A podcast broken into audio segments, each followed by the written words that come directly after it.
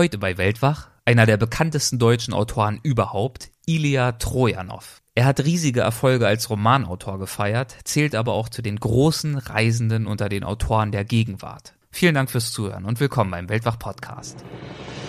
Gespräche mit Landeskennern und Abenteurern. Einblicke in faszinierende Orte. Aufregende Geschichten von unterwegs. Das ist der Weltwach-Podcast mit Erik Lorenz. Was Reisen ja auch bieten, ist ja neue Anstöße, neue Provokationen, neue Inspirationen, ein sich neues Verlieben, was man dann in den Alltag mitnimmt. Gepäck abzulegen bedeutet, das verstehen glaube ich viele Leute nicht tatsächlich, sich zu befreien von einer gewissen Last.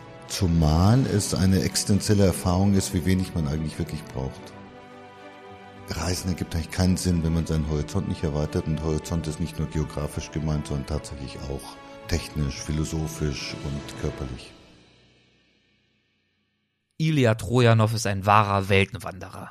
1965 in Sofia geboren, ist er sechsjährig mit seiner Familie in den Westen geflohen, verbrachte viele Jahre seiner Kindheit in Kenia, lebte nach dem Abitur einige Zeit in Paris, studierte in München, zog dann einige Jahre nach Mumbai und daraufhin nach Kapstadt. Mittlerweile lebt er in Wien. Aber seine vielen verschiedenen Wohnorte sind natürlich nicht der Grund für seine Bekanntheit und seinen Ruhm als Schriftsteller, sondern sie sind höchstens ein Teil seiner Inspiration, ein Teil seines Funduses, der zur Qualität und zum Erfolg seiner Bücher beiträgt. Und der Erfolg kann sich wirklich sehen lassen. Da reicht schon ein Blick auf seinen hervorragenden 2006 erschienenen Roman Der Weltensammler. Das war ein internationaler Erfolg, der allein in Deutschland über 100.000 Mal verkauft wurde und für den er unter anderem den Preis der Leipziger Buchmesse und den ITB Award erhielt. Wir gehen auf das Buch auch kurz im Gespräch ein. Es geht darin um den britischen Afrikaforscher Richard Francis Burton, der im 19. Jahrhundert zahlreiche Expeditionen nach Ostafrika und in den Orient unternahm. Burton hat zum Beispiel als einer der ersten Europäer die Pilgerfahrt nach Mekka unternommen und auch Ilya Trojanow hat diese Reise im Rahmen der Buchrecherche zusammen mit einer indischen Pilgergruppe gemacht und darüber wiederum das Buch zu den heiligen Quellen des Islam geschrieben. Andere Bücher von ihm sind An den inneren Ufern des Ganges, Macht und Widerstand, Der entfesselte Globus und zuletzt Nach der Flucht. In den ersten drei, vier Minuten ist die Audioqualität leider nicht ideal, aber wir haben das dann gefixt. Bleib also auf jeden Fall dran, es lohnt sich. Und jetzt viel Spaß. Ilia, willkommen zum Weltwach-Podcast. Schön, dass du dabei bist. Gerne. Du hast mal ein Essay geschrieben mit dem Titel Richtig reisen? Fragezeichen. Das ist natürlich zugespitzt und provokant formuliert. Und trotzdem die Frage, kann man denn richtig und falsch reisen? Man kann reisen und nicht reisen. Es gibt eine Verwechslung von bewegen, sich bewegen und reisen. Die Leute meinen nur, weil sie in ein Flugzeug steigen oder in ihr Auto und irgendwo anders hinfahren, wo sie noch nie waren, ähm, sei das eine Reise. Aber dem ist nicht so. Das heißt, ich habe bestimmte Erfahrungen und bestimmte Erwartungen an das, was eine Reise wirklich ausmacht. Und das habe ich versucht zu formulieren. Ein Zitat aus diesem Essay ist zum Beispiel, bevor wir aufbrechen, wissen wir schon, wie die Fremde heißt, wo sie sich erhebt und welche Ausfahrt zu ihr führt. Ehe wir tief in die Fremde hineintauchen, ziehen wir einen Neoprenanzug an und laden reichlich Sauerstoff auf. Wir reisen heutzutage in jede Fremde, weil uns dort nichts mehr befremden kann. Sind das deiner Meinung nach die hauptsächlichen Schwächen des heutigen Reisens? Also das Reisen früher hatte sehr viel damit zu tun, dass man sich verunsichert. Das heißt, es galt ja auch als abenteuerlich. Wenn Leute eine größere Reise unternommen haben, haben sie oft irgendwie ihr Testament gemacht und haben ihre Familie und Freunden zu einem Abschiedsgelage eingeladen. Man war sich dessen bewusst, dass man sich etwas aussetzt und man wusste nicht, wie es ausgehen würde. Die äh, organisierte Industrie machte genau das Gegenteil. Für relativ wenig Geld bietet sie ja an, all diese Unsicherheitsfaktoren auszuschalten. Und wenn sie nicht ausgeschaltet werden, dann kann man ja einen Minderungsgrund anbringen. Dann kann man sagen, hier, ich habe dieses und jenes Schlimme erlebt und äh, deswegen ist eigentlich der Sinn der Reise nicht erfüllt. Das heißt, es ist eigentlich völlig, ein völliges Missverständnis dessen, was Reise sein sollte. Und die Massenindustrie namens Tourismus hat natürlich inzwischen mehr oder weniger abgeschottete Autobahnen und Räume geschaffen, in denen eigentlich die Fremde möglichst klein gehalten wird. Das heißt, all das, was zur Fremde gehört, sei es klimatisch, Stichwort äh, Air Conditioning, Klimaanlagen, äh, sei es unangenehme Transportwege, man fährt in einem eigenen Bus und nicht in einem übervollen Matato oder äh, Dalla Dalla. Sei es das ungewohnte Essen, in den Hotels gibt es natürlich irgendwie so eine globale, so einen globalen Einheitsbrei mit leichten Noten des Fremden. Es stellt sich eigentlich irgendwann mal die Frage, ob man dann nicht in einem Erlebnispark in Westfalen all das genauso ähm, serviert bekommen äh, könnte. Äh, zumal aufgrund des Klimawandels das Wetter hier ja immer besser wird. Insofern sozusagen das eine, was man hier tatsächlich nicht hat, nämlich Sonnenschein, äh, ist zunehmend auch kein Argument mehr. Du stellst in deinem Essay dann schließlich die Frage, wie könnte man in einer globalisierten Welt zum richtigen Reisen zurückfinden? Ja, wie könnte man das denn? Was empfiehlst du? Also ich habe irgendwann mal entdeckt, dass das zu Fuß gehen eine für mich extrem wichtige Sache ist, weil man eigentlich zu Fuß die Welt völlig anders wahrnimmt. Ähm, wir haben ein Problem, dass wir natürlich alles sehr beschleunigt haben. Das erleben wir in unserem Berufsleben, Insofern sollte ja eigentlich das Reisen eine Abwechslung sein und insofern ist äh, Entschleunigung schon mal ein sehr wichtiger Faktor.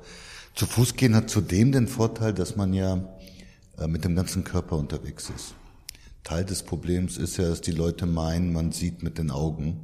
Das ist ein Missverständnis. Also das wirkliche Sehen erfolgt mit dem ganzen Körper, weil das sich Aussetzen einem afrikanischen Busch oder einer in einem vollen indischen Pilgertempel ist natürlich genauso wichtig wie die visuellen Eindrücke, die man äh, sammelt und abspeichert. Das heißt, zu Fuß gehen wäre wär für mich ein wichtiger Faktor. Das andere ist, man muss natürlich diese, diesen Sicherheitskordon, den man mit sich führt, den muss man irgendwie loswerden. Das fängt ja damit an, dass die Leute ja viel zu viel Gepäck mitnehmen. Ergo dann Angst um ihr Gepäck haben sich irgendwie wundern, dass in Ländern, in denen äh, die Menschen in einem Jahr so viel verdienen, wie die eigene Armbanduhr kostet, dass sie dann beklaut werden. Müssen natürlich schwer dran schleppen. Wiederum, wenn sie nicht dran schleppen wollen, brauchen sie eine ganze Infrastruktur von Dienstleistungen. Also dass sich Leute, die das äh, für sie tragen, äh, Taxis, Rikschas und so weiter. Das heißt, das spontane, unerwartete am Reisen, dass man einfach irgendwo aufbricht, ohne sich große Sorgen zu müssen, ähm, was man herumschleppt und was mit diesem Gepäck passiert. Äh, das fällt dann auch weg. Ähm, Gepäck abzulegen bedeutet, das verstehen, glaube ich, viele Leute nicht tatsächlich, sich zu befreien von einer gewissen Last. Zumal es eine existenzielle Erfahrung ist, wie wenig man eigentlich wirklich braucht. Es ist, ähm, glaube ich, eine, ich würde behaupten, für alle Menschen sehr nützliche Erfahrung zu sehen, wie überflüssig der Überfluss ist und dass man sehr, sehr gut mit ganz wenig auskommt. Und zwar gar nicht, indem man sich kasteit, gar nicht, indem man sagt, ich werde jetzt, das gibt's ja auch im, im heutigen Reisetourismus, ich lebe mal zehn Jahre, also Stichwort wie Passana, äh, wie ein buddhistischer Mönch. So meine ich das gar nicht, sondern man stellt dann fest, dass man es tatsächlich nicht braucht. Im Gegenteil, das ist oft sehr beglückend und befreiend und angenehm ist, ähm, Sachen abzulegen und wegzulegen. Das wäre ein zweiter Faktor. Und ein dritter Faktor hat natürlich etwas damit zu tun, dass die Leute ähm, ständig irgendwelchen Angstproduktionsmaschinen ausgesetzt sind. Also ständig wird ja in irgendeiner Weise die Wahrnehmung der Welt durch eine Schleife der Hysterisierung gejagt. Ähm, wenn irgendwo eine Krankheit ausbricht, dann ist der ganze Kontinent gefährlich. Wenn es irgendwo Kämpfe gibt, dann darf man irgendwie in das ganze Land nicht fahren diese Ängste, die natürlich auch deswegen geschürt werden, weil sie einerseits äh, politisch instrumentalisiert werden, andererseits natürlich die äh, der Tourismusindustrie sehr zugutekommen. Äh, diese Ängste müssen wir ablegen, denn äh, man kann eigentlich nicht wirklich reisen, wenn man bei Schritt und Tritt von irgendwelchen schweren Ängsten gebeutelt ist. Und es ist ja unfassbar, wie, wie, wie absurd das teilweise ist, dass man zum Beispiel ein, ein Strandhotel bucht und die Leute sagen einem, das ist gefährlich, irgendwie in den Ozean, äh, ins Meer hinein zu warten oder zu schwimmen. Ähm, oder sieht man, sieht man ja, dann gibt's irgendwie ungefähr zehn Meter, in denen man angeblich sicher schwimmen kann und da gibt, dahinter gibt's irgendwie so eine Bojenabsperrung und und irgendwelche übereifrigen Strandhüter sagen einem ähm, ja nicht irgendwie über den hoteleigenen Strand hinaus spazieren. Das sind alles völlig inakzeptable Selbstverstümmelungen des, des Reisenden. Also insofern, man muss, man muss schon seine Angst überwinden. Ich habe völliges Verständnis, wenn jemand sehr intensive Ängste hat, aber dann sollte er darauf verzichten. Dann, es gibt ja auch unfassbar Schönes und Aufregendes, was man in Deutschland äh, erleben kann. Und das vierte wäre, man muss natürlich immer die Form der Wahrnehmung ändern. Ähm, und Änderung bedeutet einfach das Gegenteil von dem, was man ansonsten macht. Also wenn jemand immer mit dem Auto fährt, dann ist eine Reise mit dem Fahrrad oder zu Fuß extrem befruchtend, weil er einfach äh, ein ganz anderes Körpergefühl kriegt, einen anderen Umgang mit der Fremde, eine andere äh, Wahrnehmung äh, dessen, was er nicht kennt.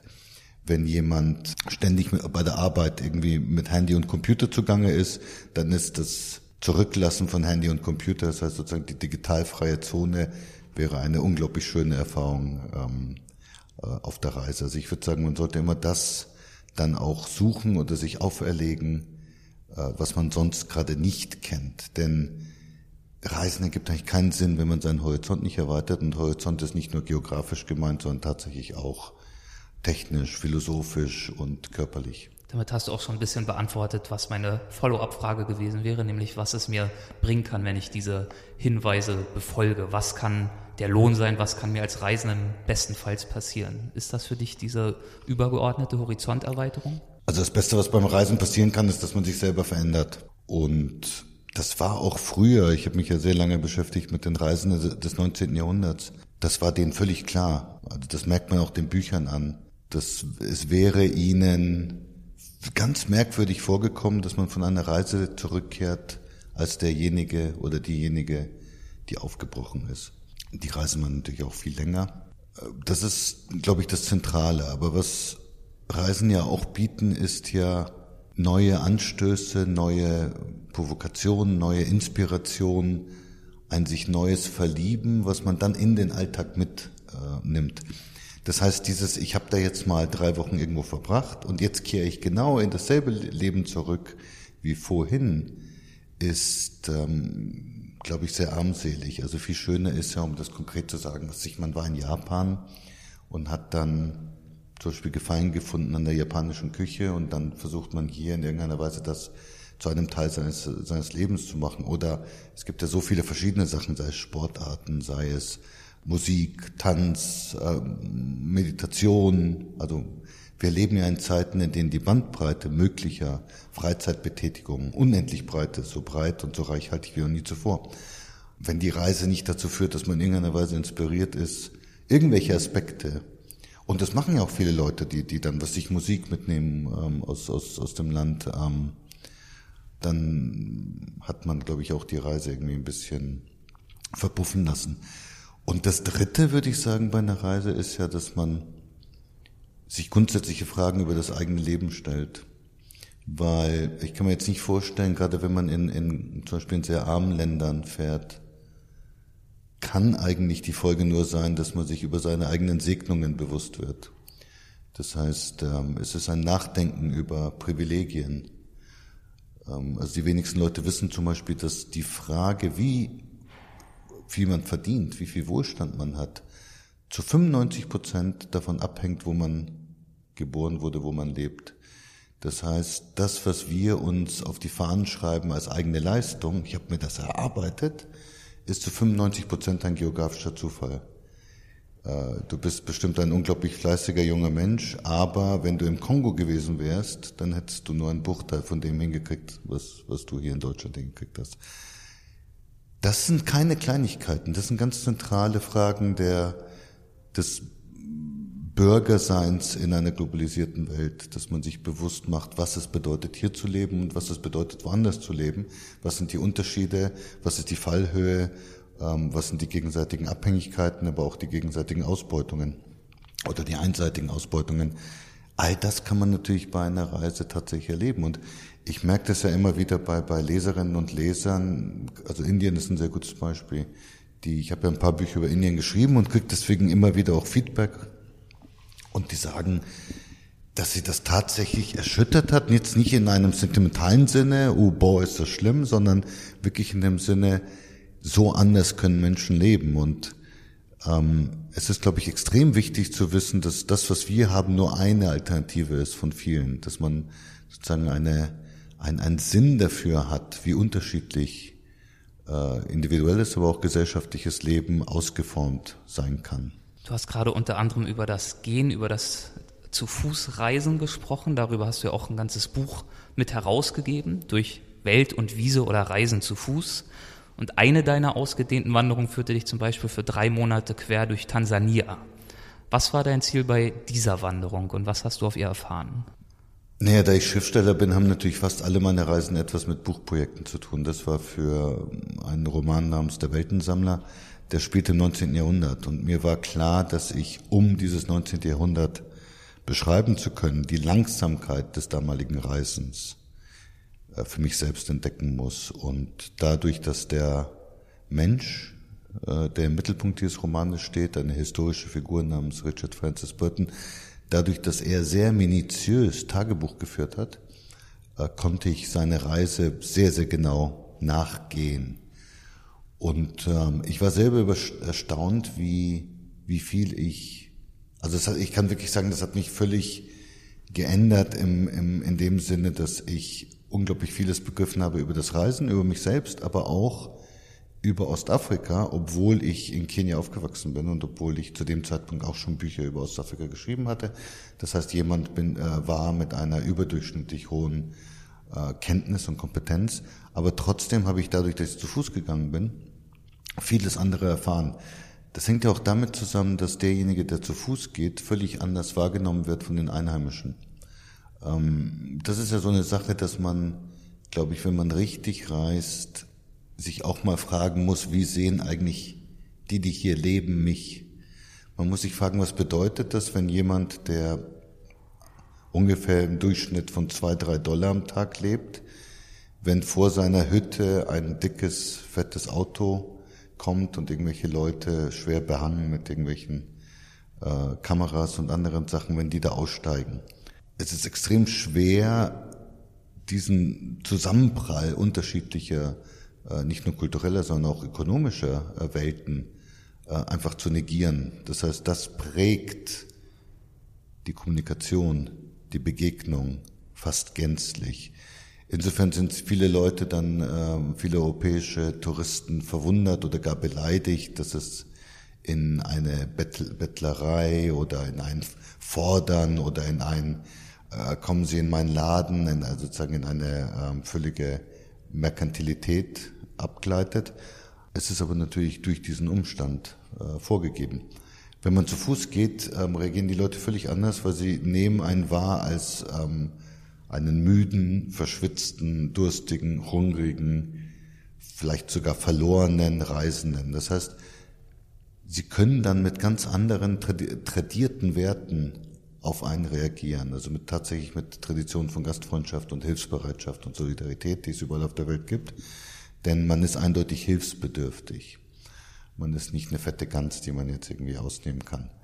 Ähm, und das verändert ähm, das, die Begegnungen mit all diesen, und das ist natürlich in Tansania, sind nur Dorfbewohner, ist ja keine einzige größere Stadt auf dem Weg, äh, verändert äh, die Begegnung völlig.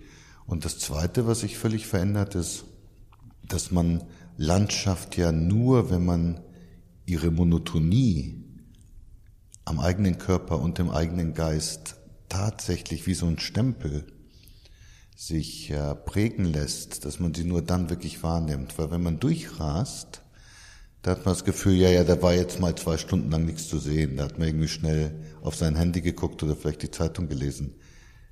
Wenn man diese zwei Stunden äh, Autofahrt zu Fuß durchgehen muss, es ist unbeschreiblich, wie intensiv diese flache Savanne, diese semiaride Öde, ähm, dieses gebirgige Land, wie intensiv sich das äh, einprägt und wie sehr man dann tatsächlich dort ist.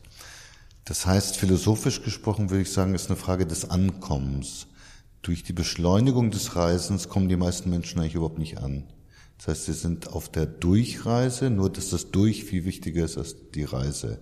Sie sind eigentlich irgendwann mal, typisches Beispiel jetzt die Chinesen, die ja massenhaft äh, durch Europa irgendwie. Die goldene Woche. In, genau, in sechs, sieben, acht, neun Tagen.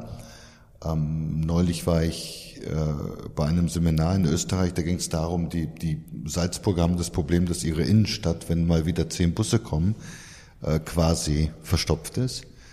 Und dann hat einer erzählt, was so eine typische, typische Fahrt ist. Also morgens früh in Bratislava am Flughafen ankommen, mit dem Bus schnell nach Wien fahren, Spaziergang durch Wien, nach äh, Salzburg weiterfahren, im Bus einen Imbiss nehmen, in Salzburg dann zwei Stunden spazieren, dann weiterfahren, entweder nach München oder äh, nach Tirol. Und wir machen uns natürlich darüber lustig, oder die allermeisten Menschen machen sich darüber lustig. Es ist aber gar nicht so viel anders. Es ist noch ein bisschen kompakter und verdichteter, wie viele von uns reisen. Das ist halt okay, dann vielleicht nicht in einer Woche, aber in zwei oder drei Wochen. Aber es ist vom Prinzip her eigentlich das Gleiche. Es ist ein, ein Durchhuschen. Ähm, interessanterweise kann, kann das ja jeder an seinen eigenen Nachreiseerfahrungen ja überprüfen. Also ich habe das ja ganz, ganz oft gemacht. Ich habe dann, wenn Leute gesagt haben, verstehe ich überhaupt nicht, was du da erzählst, ich habe gesagt, überleg dir doch mal, als du zurückgekommen bist, was hast du eigentlich deinen Freunden erzählt? Ich bin relativ sicher, und das bestätigt jeder, du hast dir nicht erzählt, dass du irgendwie A, B, C, D gesehen hast, also Kirche 1, Museum 2, Sehenswürdigkeit 3, sondern du hast ja gerade von den Sachen erzählt, die in irgendeiner Weise angeblich schiefgegangen sind. Also irgendwelche Stolpersteine auf dem Weg, irgendwelche Verirrungen. Also das ist eine tolle Geschichte. Oder sogar wie du, wie du auf dem Bazar über, über, übers Ohr gehauen würdest. Zuerst hast du dich ganz geärgert, aber nachher beim Bier mit den Freunden erzählst du dann ausgiebig, was das irgendwie für eine tolle Geschichte war. Und da wir ja als Menschen, das ist ja unsere älteste Kulturtechnik, das Erzählen, da wir als Menschen uns ja durch das Erzählen ähm, selber definieren und auch in der Welt orientieren, muss man dann eigentlich zum Ergebnis kommen, gerade das dynamische, schnelle, effiziente Funktionieren von Reisen ist eigentlich gegen das Reisen an sich gerichtet. Dieses schnelle Funktionieren von Reisen und auch dieses Durchhuschen ist genau das, was du für die Recherche deines Romans Der Weltensammler nicht gemacht hast. Denn du warst ja insgesamt nicht weniger als sieben Jahre immer mal wieder unterwegs, wahrscheinlich nicht durchgehend. Du hast immer wieder recherchiert und bist auf Burtons Spuren durch Indien, durch Arabien, durch, durch Afrika, durch Nordamerika gereist. Warum dieser Aufwand für diesen Roman?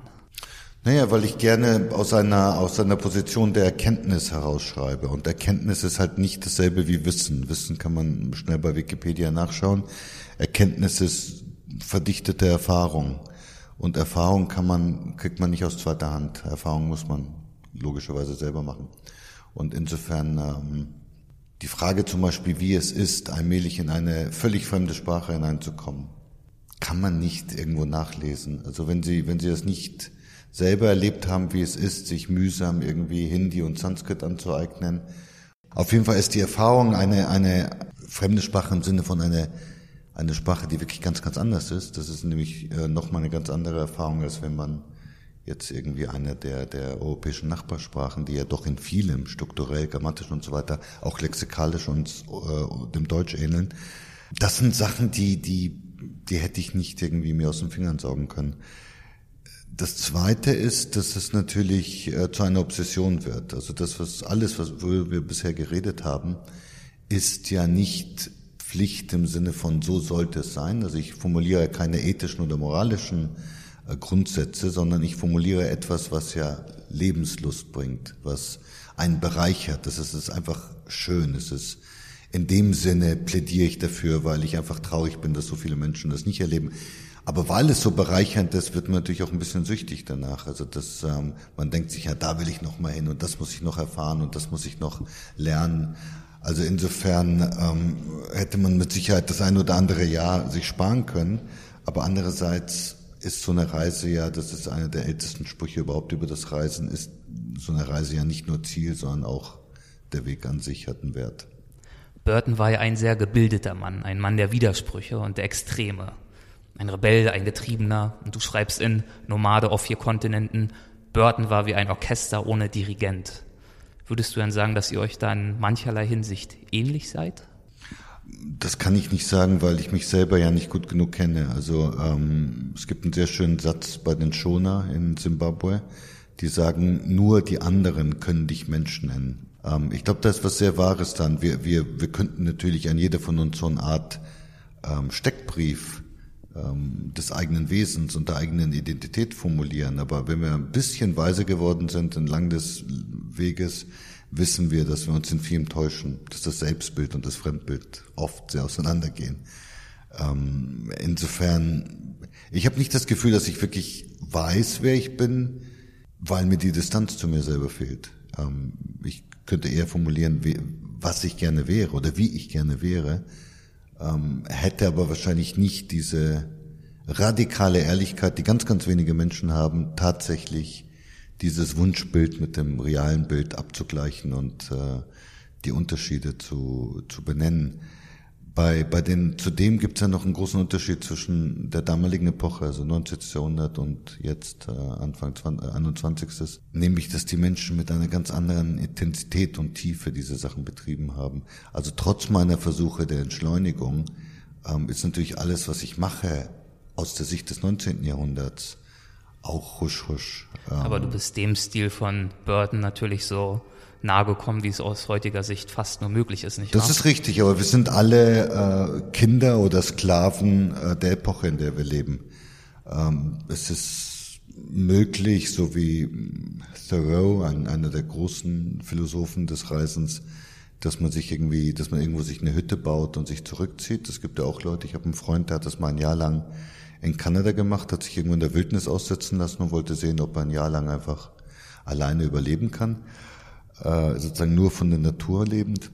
Aber das sind ja einige extreme Ausnahmen. Aber im Großen und Ganzen sind wir alle doch gefangen in, äh, vor allem auch in, in, in den technischen äh, Möglichkeiten. Es ist, es ist so, dass auf dieser Reise durch Tansania es einen Moment gab, da ist uns das Wasser ausgegangen und Natürlich ist man dann nach einem halben Tag, denkt man nur an, was könnte ich zur Not machen, irgendwie, wo gibt es vielleicht irgendwo ähm, eine Möglichkeit, mich in die Zivilisation zurückzubewegen. Also man, man hat sozusagen Alternativen, man hat Ausstiegsmöglichkeiten.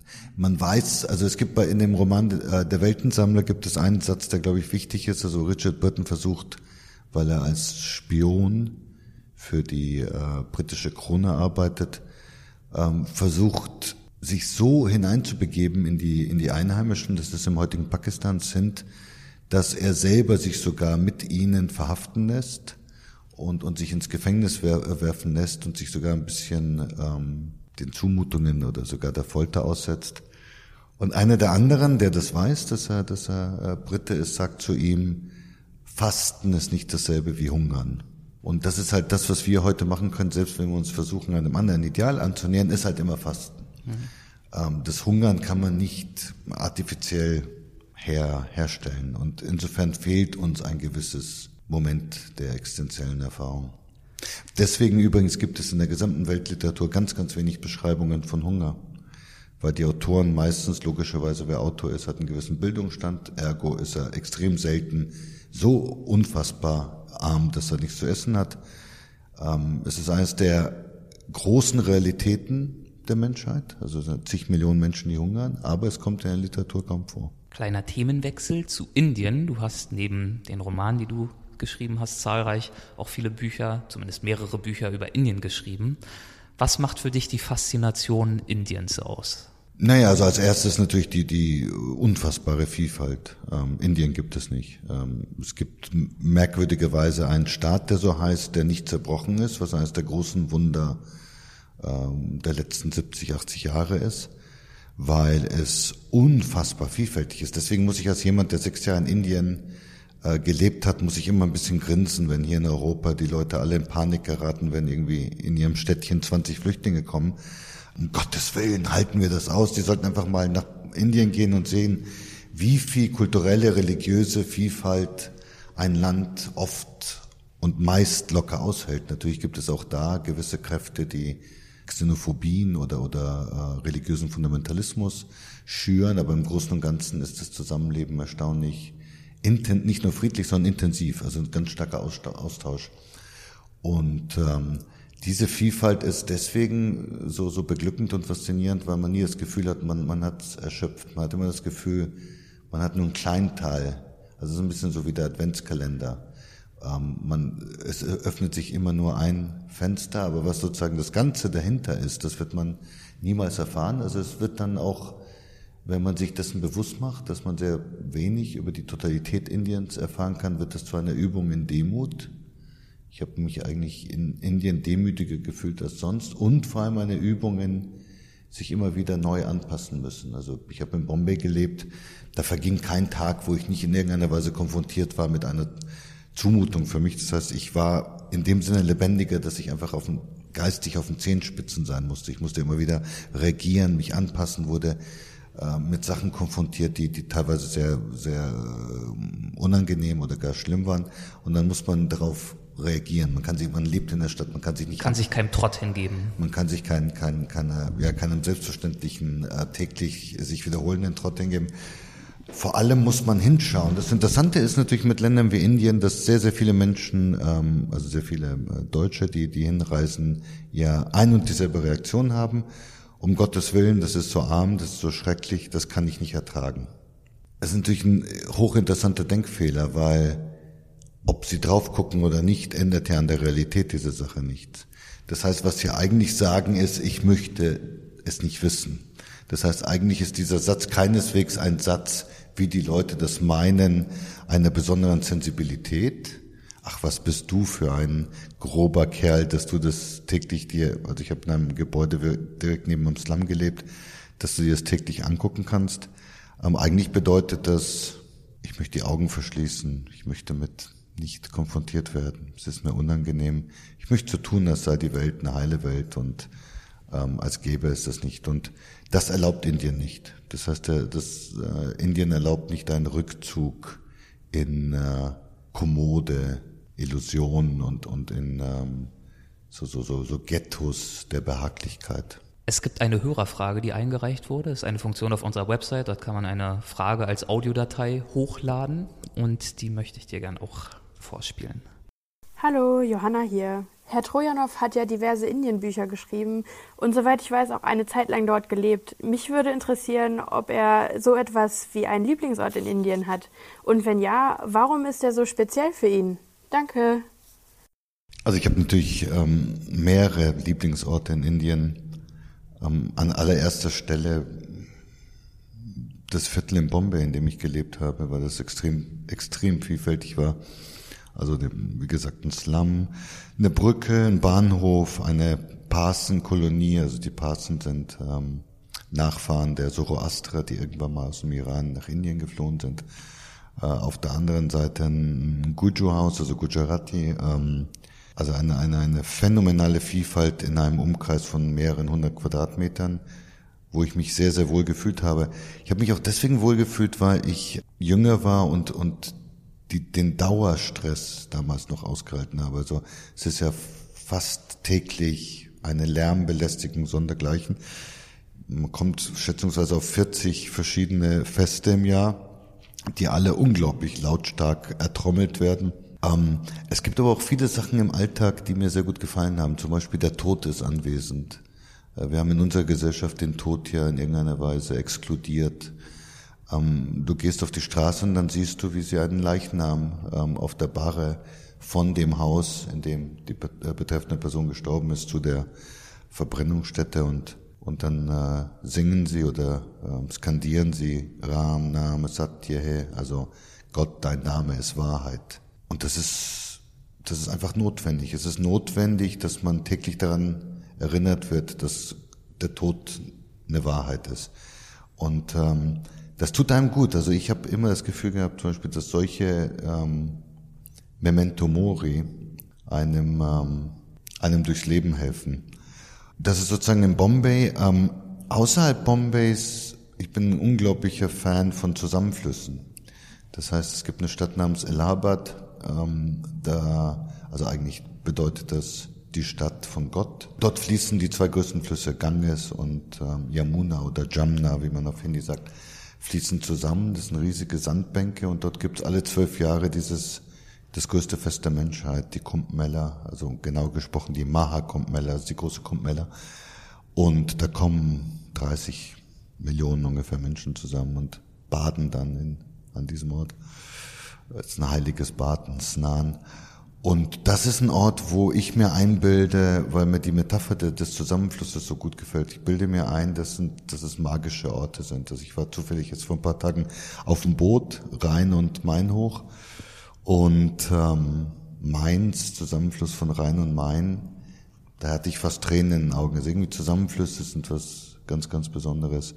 Und als Region würde ich sagen, der schönste Teil Indiens ist Ladakh. Das ist ähm, landschaftlich, würde ich sagen, das beeindruckendste, was ich überhaupt auf diesem Planeten bisher gesehen habe.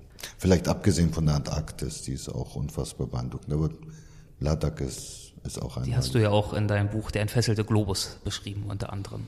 Dann kommen wir jetzt abschließend äh, zu den Halbsätzen. Das heißt, ich gebe dir einen Halbsatz vor und du vervollständigst ihn. Das kann ganz knapp sein oder auch etwas ausführlicher. Ein intensives Leben zu führen bedeutet für mich, Täglich sich Fragen zu stellen, es sich täglich unbequem zu machen. Unter Urlaub verstehe ich. Kenne ich nicht. Habe ich jetzt wirklich zum ersten Mal diesen Sommer gemacht, weil meine Frau Sorgen um meine Gesundheit hatte. Dann haben wir äh, irgendwo eine Pauschalreise gebucht. Ähm, Wo ging die hin? Die ging nach Tunesien. Und war es eine Zumutung für dich?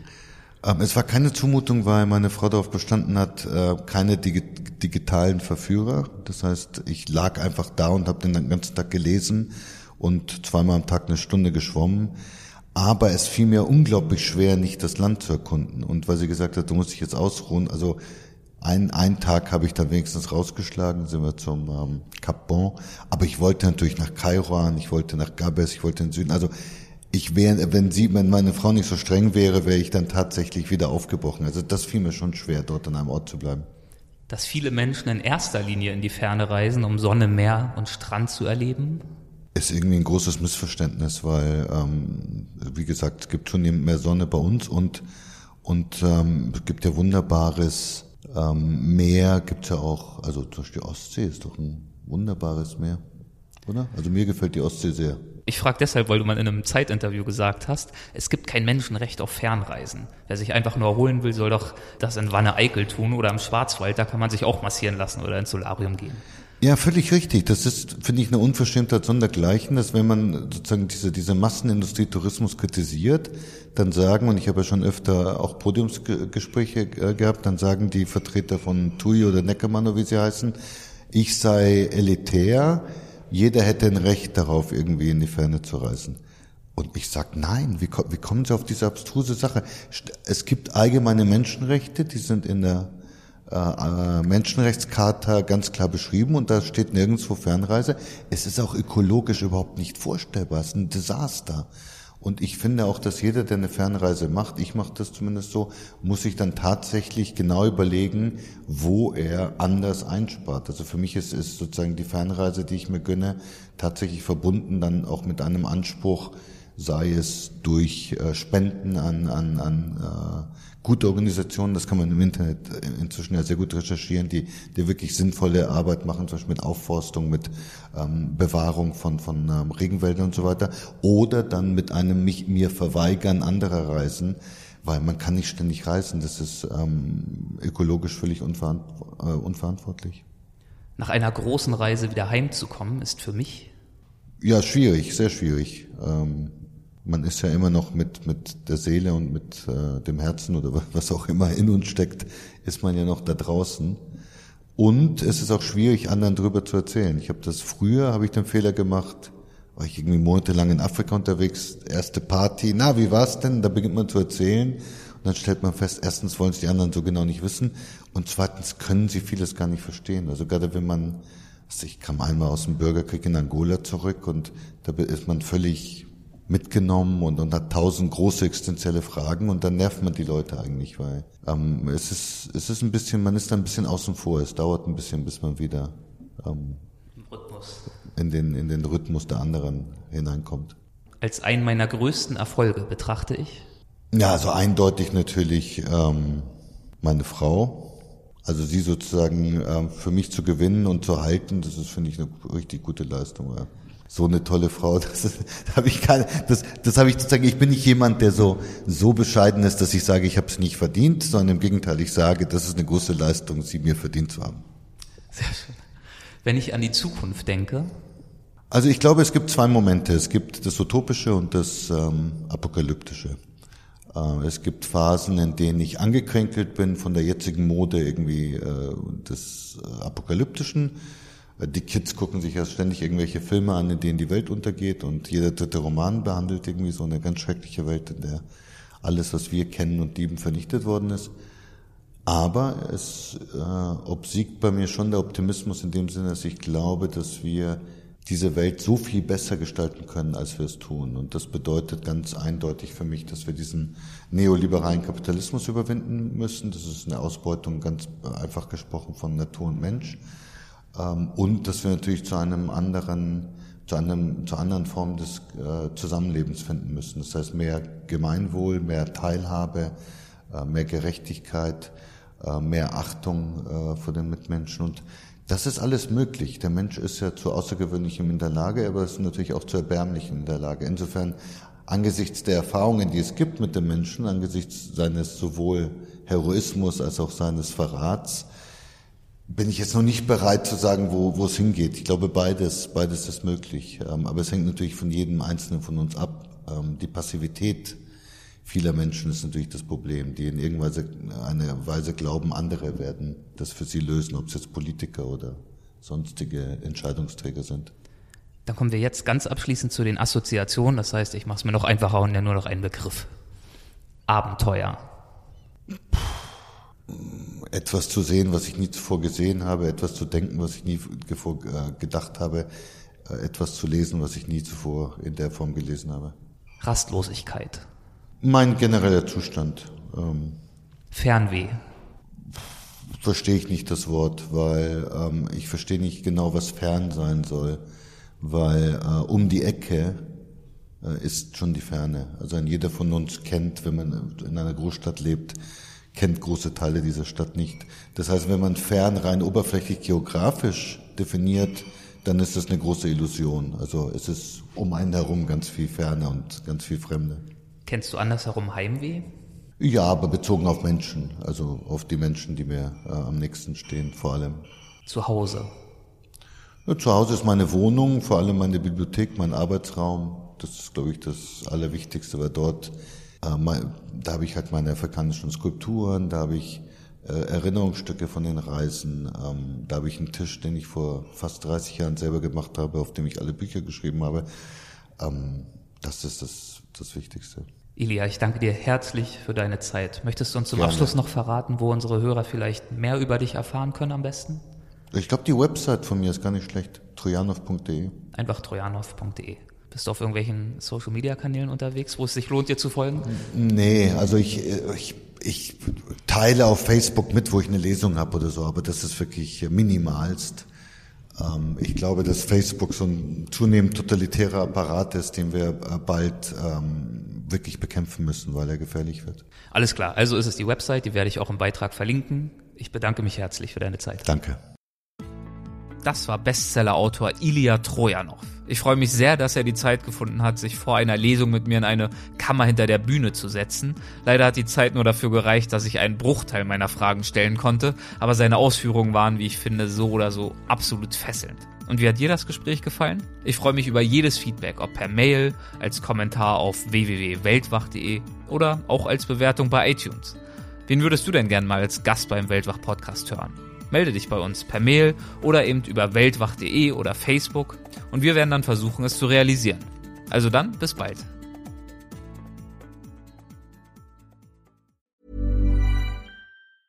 Planning for your next trip?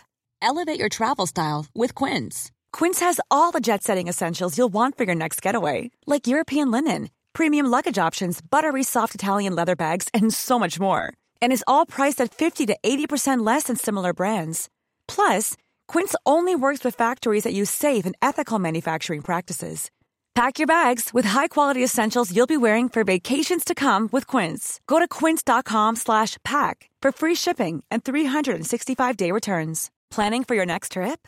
Elevate your travel style with Quince. Quince has all the jet setting essentials you'll want for your next getaway, like European linen, premium luggage options, buttery soft Italian leather bags, and so much more.